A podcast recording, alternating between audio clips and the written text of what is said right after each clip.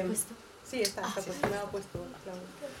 Eh, yo he titulado, bueno, me llamo Ale, Ale Ojera. Eh, he titulado La conversa Escribir para vivir, vivir para escribir, que parece un título muy romántico. Eh, además está la foto ahí maravillosa, una máquina antigua que es mía, esto es mi casa.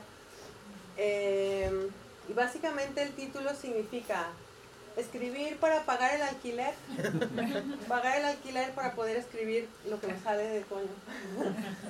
y un poco, eh, todo esto viene porque ahora estoy en paro y pensando en, en, cómo voy a reenfocar mi actividad laboral y de dónde voy a sacar el dinero para pagar el alquiler, eh, estaba pensando qué es lo que yo, o sea, cuál es la constancia en todo lo que he hecho en, en, mi, carrera profesional y luego esto me ligó a, a, mi vida personal. Y hay una constante en todos mis trabajos que ha sido escribir. Eh, raramente, ¿no? Porque parece que escribir es algo que no nos va a dar de comer y yo de una u otra manera siempre he terminado escribiendo. Y eso pues también ha, ha, modificado la manera en la que yo utilizo la, la palabra para expresarme yo las cosas personales. Entonces, eh, he hecho una selección de varias fotos, he tirado mucho de la egoteca, pero no creéis que es una egocentría. Pero básicamente porque escribir es un acto muy poco estético es decir, un pintor lo puedes ver pintar, ¿no? Y como sus cosas, los músicos, es un acto físico. Escribir básicamente es estar así. O así. Tac, tac, tac. Así. Entonces es, es muy aburrido. Eh, entonces, bueno, os, voy mostrando fotos. ¿Cuándo empezaste a escribir? Mi mamá dice que muy pronto, en cuanto aprendí a hacerlo, empecé a, a mí no me consta, eh, ella dice que guarda cuentos que yo hice cuando tenía, no sé, 7, 8 años y tal. Em, yo era una niña que vivía muy sola, vivíamos a las afueras de la ciudad, no tenía muchos amiguitos, mi hermana le gustaban las telenovelas, entonces no tenía mucho con qué compartir con ella. ¿De dónde eres? Ah, nací en México. Llevo también aquí como 14 años. Y estas dos fotos, perdón, creo que ilustran muy bien eh, el hecho de escribir para vivir, vivir para escribir. Si podéis ver, en ninguna estoy escribiendo, que es bastante significativo. Y voy a comenzar por lo de escribir para pagar el alquiler, que sería esta foto en la que estoy ahí, eh, no en una máquina de escribir, sino en una consola de, de, de sonido. Eh, yo, como os decía, siempre he trabajado con la palabra. Mi, uno de mis primeros trabajos fue haciendo texto para exposiciones eh, temáticas.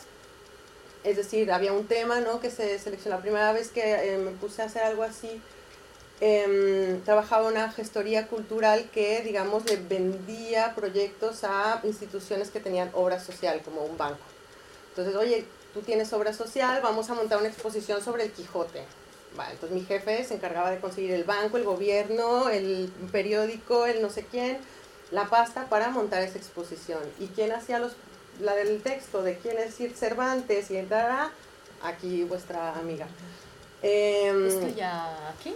No, esto en México todavía. En, en este trabajo también me tocó hacer eh, una, muy guay, un proyecto muy guay editorial de convertir las novelas de Julio Verne a versiones infantiles. fue muy guay porque me tuve que leer como 15 novelas de Julio Verne y reescribirlas para público infantil. Fue una experiencia maravillosa yo me acababa de graduar de la carrera, me pagaban muy poco aprovechándose de eso. Es que estás aprendiendo, pero es verdad que aprendí un montón. Eh, después me vine a Barcelona y todavía no había crisis, entonces había como mucho trabajo y fue muy guay porque eh, uno de mis primeros, bueno, mi primer trabajo fue en una emisora de radio, de estas que se llaman radios latinas, que son sobre todo enfocadas al público sudamericano de, de, los países que hay más gente en, aquí en Barcelona, Ecuador, Perú, Colombia. Y eh, a mí me tocaba, ahí solo hacía presentar música y hablar de música que yo no conocía, que era la salsa, la bachata, en ese entonces no había reggaetón, entonces fue guay. pero ya existía la bachata y la bachata pop que yo no la aguantaba, pero aquí estaba de moda y la gente iba a bailar bachata a las discotecas. Entonces, ¿Tenías un programa tuyo? Sí, yo hacía el turno matutino, o sea, yo empecé haciendo el turno de mañana, de, buenos días Barcelona, vamos a despertarnos bachateando con mucho sabor, entonces yo les ponía la canción. Em, no os voy a contar todo mi currículum, esto derivó a, yo fui, digamos, siguiendo en ese, yo, yo le llamo, y está grabado, pero no digáis que yo lo digo, yo le llamo la radio del gueto, porque es, es muy... o sea, es, es, muy cerrado el, el ámbito de, de escucha de estas emisoras, ¿no? Eh, otro día os hablaré de esto. Pero toda esta presentar bachatas y tal me llevó a tener, a después en otra emisora donde trabajé más tiempo, a llevar un programa de em, análisis político. mis jefes querían que fuera sobre política de América Latina, o sea, que dieran muchas noticias sobre Colombia, Ecuador, Perú, y yo lo que quise hacer en esta emisora fue, decía, bueno, pero si la emisora está destinada a gente de Colombia, de Perú, de Bolivia, de Ecuador, que está aquí, hablemos también de las cosas de aquí que le pueden interesar. Es decir, si va a haber elecciones, pues quién es Artur Mas, quién es um, Albiol, quién es tal si hay un cambio en la ley de extranjería, hagámoslo. Si nos van a subir a todos la electricidad, porque el PP lo que fuera, eso yo pienso que también es importante y no solo lo que Chávez está haciendo en Venezuela. ¿no? Entonces me, dieron, me dijeron que sí, fue muy guay. De hecho, esta foto es yo ahí. Yo estaba sola contra el mundo, entonces em, yo me abría el micrófono, entrevistaba a la gente, contestaba las llamadas, ponía los anuncios, presentaba el programa. Y aquí me tocó, em, yo hacía los guiones para mí, o sea, yo me investigaba el tema, me escribía los guiones, leía las noticias en antena, etc.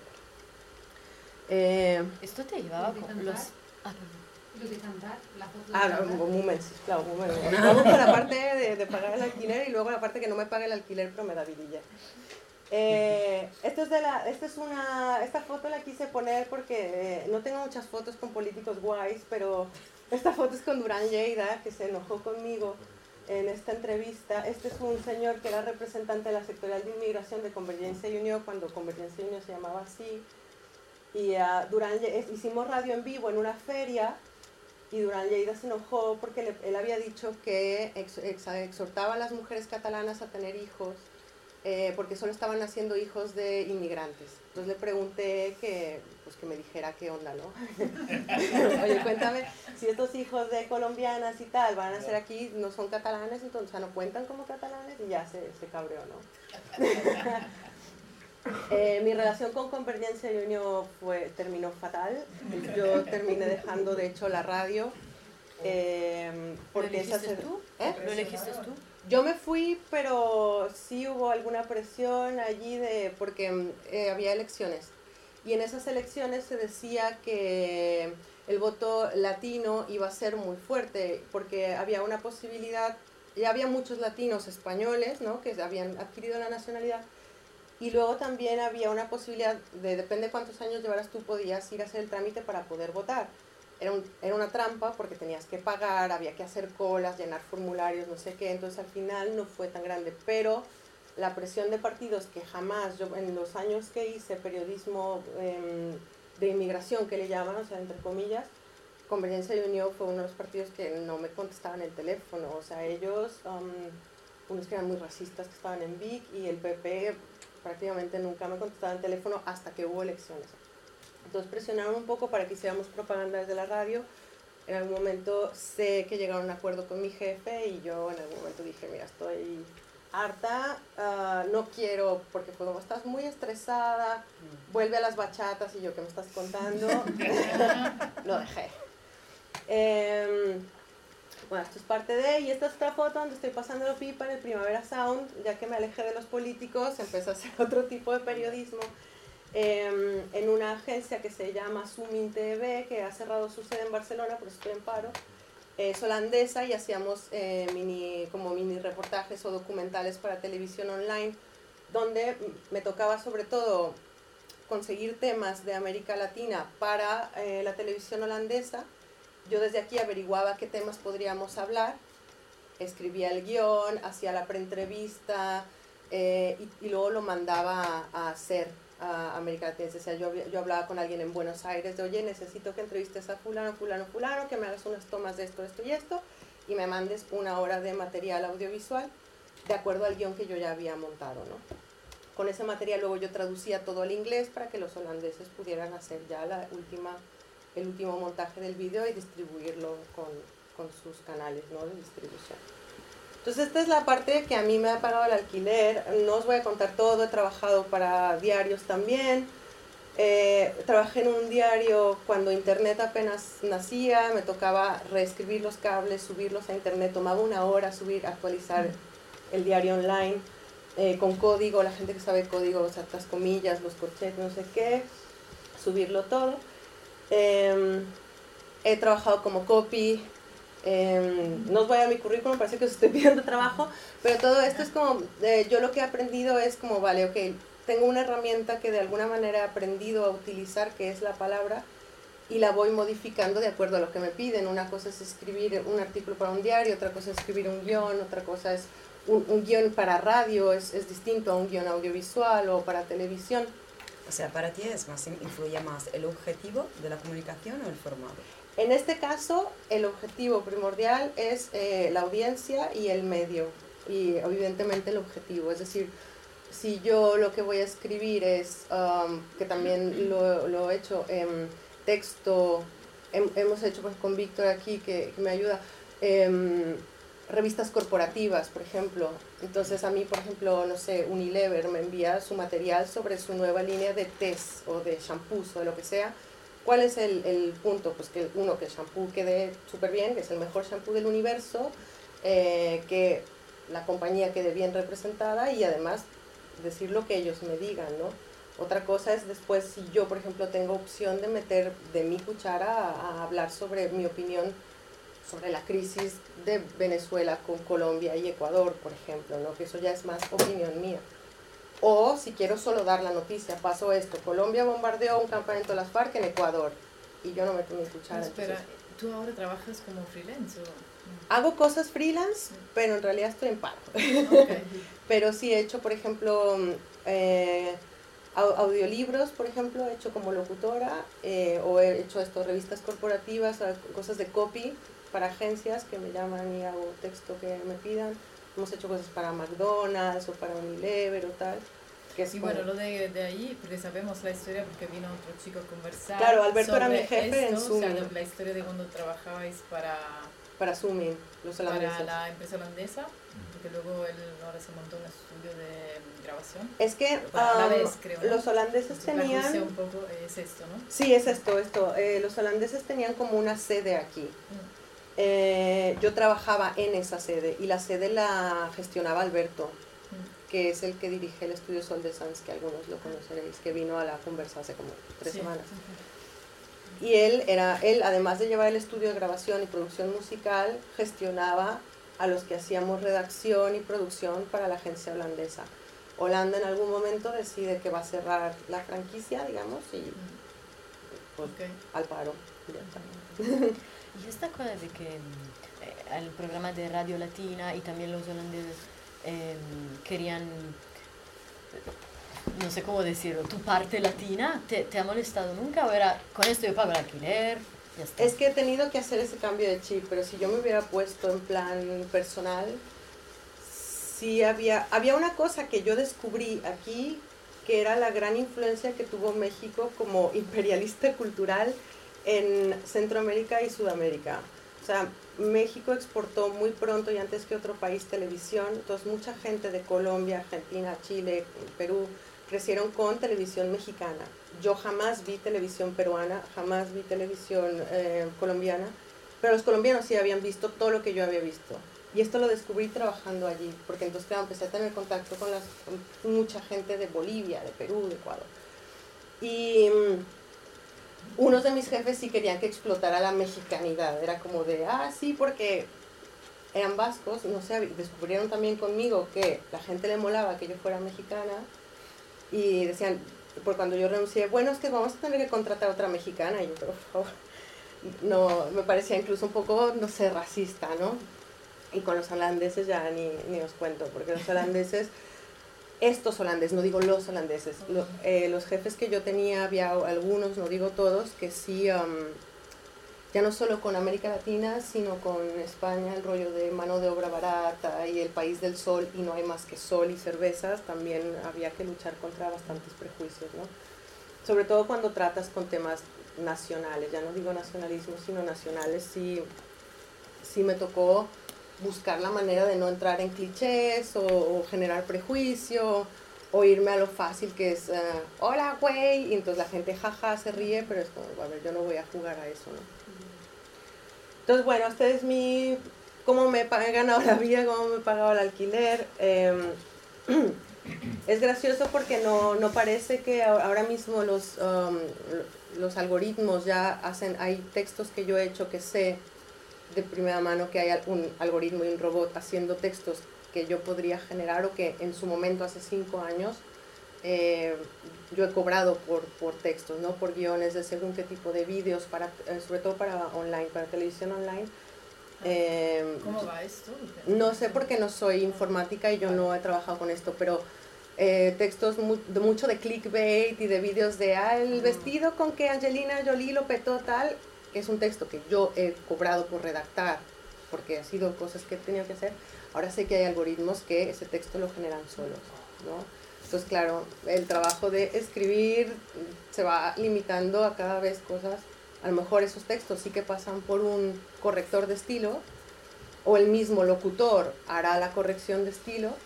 Lo que pasa es que ya el copy ya no tiene curro porque ahora es un robot, ¿no? O sea, los robots nos quitan el empleo también a los que escriben. También hay robots sexuales que escriben poemas y cosas de estas. Es verdad, es verdad pasa también en el ámbito de la traducción. He trabajado como traductora durante ocho años y ahora flipo, de hecho, ya que me pagan mal, voy a un traductor, o sea, online, que es buenísimo, pongo todo y hago un trabajo realmente de corrección. También a veces se equivoca y sí, la palabra no es la correcta, la que usa el cliente y tal, pero mmm, lo hago literalmente cuatro o cinco veces más rápido, mm. también ha bajado mucho el precio y hago sobre todo poquísimas traducciones y alucino con el nivel ya de la máquina. Mm. Muchísimo. Es, sí, sí, depende también un poco de qué ámbito y tal, pero es como definitivamente, o sea, no es un oficio que ha muerto la traducción, o sea, menos si estás con lenguas muy raras y tal, pero mm. inglés, castellano, con francés, acabó. Pues así nuestra precariedad. y voy a pasar a, a contaros cosas más eh, guays. Venga, bueno, queremos eh, Esto soy yo otra vez no escribiendo. Y estos son dos portadas de, de dos libros que he publicado de, de poesía.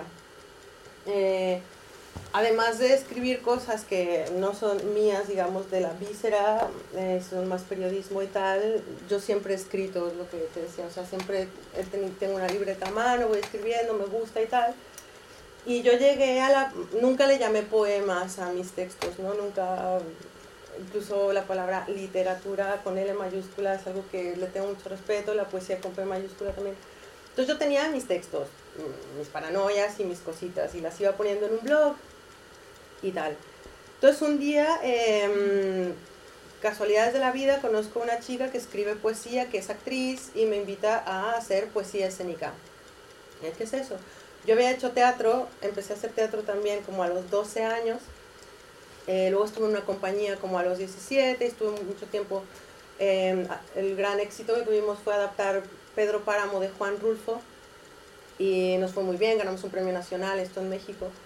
Y cuando yo vine aquí, honestamente, dejé de hacer teatro porque me fui mucho de fiesta. Eh, y años después, conozco a esta chica que me dice, oye, pero si has hecho teatro y escribes, poesía, eh, joder, mira que yo estoy en esta compañía y hacemos, escenificamos los poemas y hacemos todo un show y tal. Yo le dije, yo no escribo poesía, yo estaba escribiendo novela en ese momento. Entonces me dice, bueno, pero algo tienes escrito. Entonces lo que hice fue adaptar un, un fragmento de una novela que estaba escribiendo y lo monté a manera de, de monólogo, muy breve, eran como 3, 4 minutos de monólogo, me uní a la compañía y tal. Em, luego monté un, un, grupo que es ah, con esta misma chica, es ella, Belén, Em, bueno, Belén, yo, Laura, Víctor, que está ahí, está aquí, que toca las percusiones. Eh, a partir de conocernos y tal, dijimos montemos un, grupo para hacer cosas nuestras, ¿no? Pues estamos en una compañía que dirige a alguien más. Y eh, empezamos Belén, Mad y yo, compartiendo texto, todas veníamos de alguna manera del teatro, es como lo escenificamos, eh, hacemos alguna especie como de, tenemos atrezzo, música y tal. Eh, hicimos una obra de teatro basada solo en textos eh, poéticos, que esto ha, degenerado, se convirtió después en un libro que publicamos este año, se llama La Musa Suicida, y digamos que la línea narrativa o dramática de, de, la obra, tanto del libro como lo que fue la obra de teatro en su momento, es la historia de esta musa, ¿no? este personaje fantasmal, etéreo y tal, femenino, que decide que no quiere ser un ente pasivo inspirador, sino quiere ser la autora de sus propias cosas que ella inspira. Todo esto a partir de textos poéticos. Eh, como está, luego trabajamos con Laura, que es la chica que dice que está tocando el bajo con un arco de violín porque está loca. ella vino y compuso música para los poemas de, de, la, de lo, lo, que teníamos. ¿no? Además ella escribe, o sea que puso sus poemas también a favor del grupo y los poemas de las cuatro son los que aparecen en este libro. En este libro además grabamos un disco en Sol de Sans justo eh, y nos fuimos de gira por, si queréis pasarlo, este año. Todo autogestionado, totalmente. Sí que el, libro va con una editorial que se llama El Petit Editor, eh, son valencianos. Ellos eh, hizo una parte de la financiación, la pusieron ellos para poder grabar el, el, disco. Otra parte de la financiación fue Alberto, que de buena onda nos dio más horas de estudio em, y además se enrolló a producir el, el disco. Os quiero poner un, un tema porque eh, creo que es, es interesante a ver si puedo, no. Para, eh, para que escuchéis de qué va esto de, yo lo llamo poesía expandida, porque es más que poesía, es poesía y teatro, poesía y música. A veces los, los espectáculos parecen conciertos, como de si fuéramos una banda de rock. Y os quiero ver si puedo abrir el... Eh, que escuchéis un tema del disco con la música de Laura. En este tema, Víctor toca las percusiones, Alberto toca la batería y una guitarra, creo que. Eh, sí, ah, y el teclado, no, el, el, teclado. Vale, pues. A ver si se. No sé si. Tengo que subir el volumen. ¿Aquí? Sí. Ah, vale. A ver si. ¡Ay!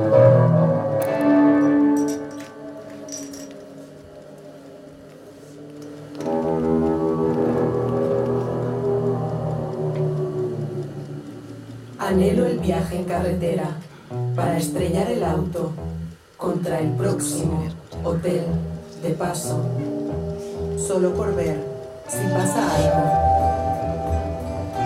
Quiero quedarme a vivir allí, donde el neón avisa que hay cuartos, televisor, agua caliente y un armario. Maletas traigo, todas, las de mis 30 años.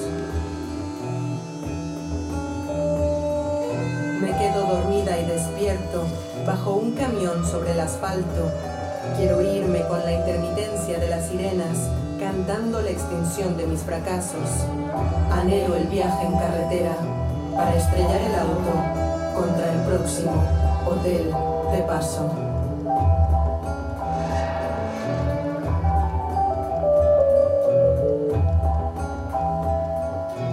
Quiero cerrar los ojos dejarme ir por la carretera, el aire corte mi piel, que las luces avisen que hay paso, que voy bien, que mi destino es aquel próximo hotel donde el vacante anuncie que estaré a salvo.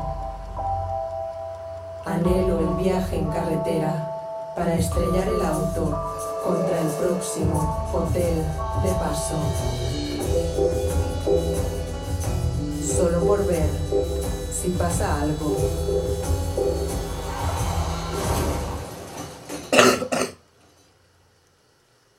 Bueno, este es uno Este es uno de los temas del, del disco. Son ocho. Está en las hermanas del desorden.com. Ahí, estamos, súper guapas. Eh, si queréis eh, escuchar el disco entero, está ahí. El libro se vende también, lo podéis comprar, etcétera. ¿Y cómo conociste esas chicas? A, a Belén y a Matt las conocí en la compañía. A Belén la conocí en un curso de poesía y performance. A Matt la conocí ya dentro de la compañía. Y a Laura, creo que yo me salí de la compañía y ella entró. Mm. Y de ahí entonces esto de la musa no es las hermanas del desorden. Las hermanas del desorden es el grupo, la musa suicida es el libro y el disco. Sí. Y ¿Cómo componéis? Cada una porro, no. sí, y tomamos vino y ponemos mucho. Eh, Pero es como alguien llega con una idea, con un texto y se le da la parte expandida de música y teatro? Sí, empieza, empieza toda la base es texto y eh, escribimos algo en algunas ocasiones que han sido excepcional. Eh, empieza siempre el texto es individual, cada una llega con un texto y planteamos todas las posibilidades que puede tener ese texto, desde iluminación, o sea, Matt, por ejemplo, es una tía que piensa mucho en lo escénico, ella es, viene de arte dramática, es directora teatral, entonces piensa mucho en nos ponemos así, ponemos una luz, vamos vestidas de tal manera y movemos de tal manera, ¿no? Eh, Belén también tiene educación teatral y ella va mucho desde la interpretación, ¿no? Su aportación siempre es mucho desde, ah, pero aquí subes la intensidad, no sé qué, tal. Y Laura piensa en música, Laura es la que compone, entonces Laura empieza a pensar ya, pues con el bajo puedo hacer esto, si le metemos una percutal, si hacemos algo, yo en algún momento llevaba un xilófono en los espectáculos o un tecladito donde voy haciendo armonías muy básicas, ¿no? yo no soy música tampoco, pero, y empieza, pero siempre la base es el texto y siempre ponemos en, en, en, la mesa qué significa, de dónde viene. Es un proceso también de compartir un montón porque tienes, para que yo logre hacerle a la otra entender de dónde, o sea, cómo puede sacar música de un texto, le tengo que decir de dónde, de dónde lo escribí. Yo, por ejemplo, con Laura este tema, eh, ella había propuesto una música que yo le decía, me gusta mucho, es muy carretera, porque al final habla de una carretera, ¿no? De voy por carro, salir, hotel, es un hotel de paso, una carretera. Le decía, pero es muy Telma y Luis, y yo, yo pienso más en los Highway de David Lynch, ¿sabes? Entonces, ah, vale, o sea, más oscuro, más tal, no sé qué, sí, Riders on the Stone, por eso tiene un, ahí un guiño de The Doors, ¿no? El teclado, el teclado fue Alberto que dice, ah, esto es muy The Doors, hacemos una bajada así, tipo de Doors, dale. Entonces todo ha ido, se construye, pero se construye siempre con, o sea, al final lo que nuestra pretensión es literaria antes que cualquier otra cosa, ¿no? Eh, yo con mis, mis textos, em, con mis libros, con Tormenta de Tierra, he montado un espectáculo que me acompaña Víctor en las percusiones, también muy teatral, eh, canto, es, es, más rollo chamánico, eh, y ahora estoy intentando montar algo con los poemas del segundo libro. Estos dos libros yo, yo la poesía la utilizo para expresar mi rabia, porque es una emoción que a mí se me, ha reprimido, se me reprimió siempre, ¿no? O sea, es como, a mí me acuerdo que me decían, las, las niñas bonitas no se enojan porque el que se enoja pierde. Entonces yo cuando me cabreaba me lo tenía que tragar con patatas y lo que hacía era escribir. Entonces muchos de los poemas del, del libro Tormenta de Tierra son de rabia, o sea, son de matar, que estalle el volcán y nos muramos todos, que venga la tormenta y todo quede en ruinas. El poema que da título al, al libro, y lo digo porque me, me da referencia al, al, al siguiente, eh, habla de construir palacios con escombros, porque pienso que la ira es muy destructiva y yo lo que intento es con las ruinas que deja mi ira construir algo bello, que son estos, poemas, ¿no? Entonces en este sentido, los palacios son los poemas de Tormenta de Tierra, y el segundo libro es un hotel de cinco estrellas sobre un cementerio que lo escribo, son poemas que escribí después de que murió mi padre. Eh, y es difícil todavía. Em, y son cosas que yo escribí desde em, pues ese sentimiento de pérdida, de desamparo, de orfandad, ¿no? Y em, le, le, titulé así que es un, un, poema que está dentro del libro, eh, que es un, esto, esta cosa, ¿no? De un hotel donde puede estar la gente, un hotel de cinco estrellas que es maravilloso, lujoso y tal, pero para mí este hotel está construido sobre un cementerio que es donde descansa mi, mi papá. Y, y estoy intentando eh, montar algo con música y algo pasa que todavía estoy en un proceso de incluso poder leer en voz alta los textos de este libro porque está todavía muy reciente. Al margen de tu padre, no, no ha sido muy mexicano eso de los muertos como base de la vida. Yo pienso que sí, ¿eh? O sea, yo no, no, no me explico a mí misma mi obra en términos de mexicanidad, eh, porque no me gusta caer en los clichés, pero sí que al estar aquí yo en contacto con más muertes, porque yo estoy en edad en que se van muriendo personas cercanas, sí que veo que mi, mi acercamiento a la muerte eh, ha sido distinto. Es decir, no, no es coco, ¿no? Este libro no, no hay, no hay mucho festividad y color, pero sí que el hecho de que la muerte es un principio o es una base, sí que es muy, o sea, no sé si es exclusivamente mexicana, pero sí es una idea muy mexicana. y además es algo con lo que yo he crecido y estoy muy contenta de haber crecido con, con esta creencia ¿no? del Día de Muertos, ahora que vivo tan de cerca una muerte, porque no me había pasado, o sea, mi padre se nos muere una vez. ¿no? hace poco lo pensé que era como una variante ignorancia, una ignorancia de nuestra cultura, de nuestro bagaje cultural, hablo de mi, Pero no creo que sea una ignorancia, ¿eh? Yo creo que la muerte aquí siempre se ve como un... Hasta Sí, pero no creo que sea cuestión de ignorancia, o sea, o sea, yo tengo esto porque esto es una tradición que ya existía incluso desde antes de la llegada de los españoles a, lo que hoy se conoce como México. Eh, entonces, claro, es algo que afortunadamente yo estoy muy contenta de que se haya, haya sobrevivido tanto tiempo una creencia así, más que yo no ni siquiera hablo de una tradición, es una creencia, o sea, es creer que hay algo más. Y, y eso te cambia todo. O sea, es dolor, hay mucho dolor y no dejamos de caer en la parte religiosa católica, ¿no? De la, de la muerte como un drama absoluto, negro, oscuridad, reprimírtelo, no hablar de ello, pero en contraposición tienes la parte donde al menos una vez al año pones colores, pones la foto de tu muerto y, cenas lo que él hubiera querido cenar y lo pasas pipa y lloras un montón pero estás recordando las cosas buenas de esa persona y creo que yo, estoy, yo soy muy afortunada de, al menos tener esto porque la pérdida de un padre es algo horrible, es muy, muy, muy feo. Entonces, bueno, he escrito esto y por eso hablaba también de vivir para escribir, porque al final cosas que yo voy viviendo son las que de algún u otro modo terminan en, texto, ya sea que se publique o no, eh, pero terminan en, convertidas en, en poemías. De hecho, os traje Um, por si os queréis quedar con un versito, son versitos así de, de, los libros, eh, para que tengáis alguno. Y ya finalmente... Uh, una pregunta. Sí. Entonces, cuando tú escribes, ¿te viene de, de una necesidad? Eh, pero, pero no estás pensando en la parte teatral, te, te viene en plan... Sí, lo, sí, lo teatral viene después. O sea, yo, yo escribo, ni siquiera pienso, cuando escribo yo para mí, no pienso ni en el formato, que es la diferencia, ¿no? Si yo tengo que escribir para McDonald's, pienso en el formato. Pero si escribo para mí, no. O sea, de hecho, es, eh, lo que hay aquí, por ejemplo, son como 10 libretas de texto, texto, texto, texto, estoy sintiendo esto, estoy pasando esto, me veo esto, rara a mí me, diagnosticaron depresión en algún momento después de que murió mi padre y yo no quise eh, medicarme porque pensaba que yo tenía que ver mi tristeza a la cara y ponerle nombres y que si me medicaba no iba a poder ponerle los nombres que tenía que ponerle a, mi dolor. Entonces, claro, escribir también era un, ejercicio de saber qué estoy pensando, qué estoy sintiendo, qué estoy viendo.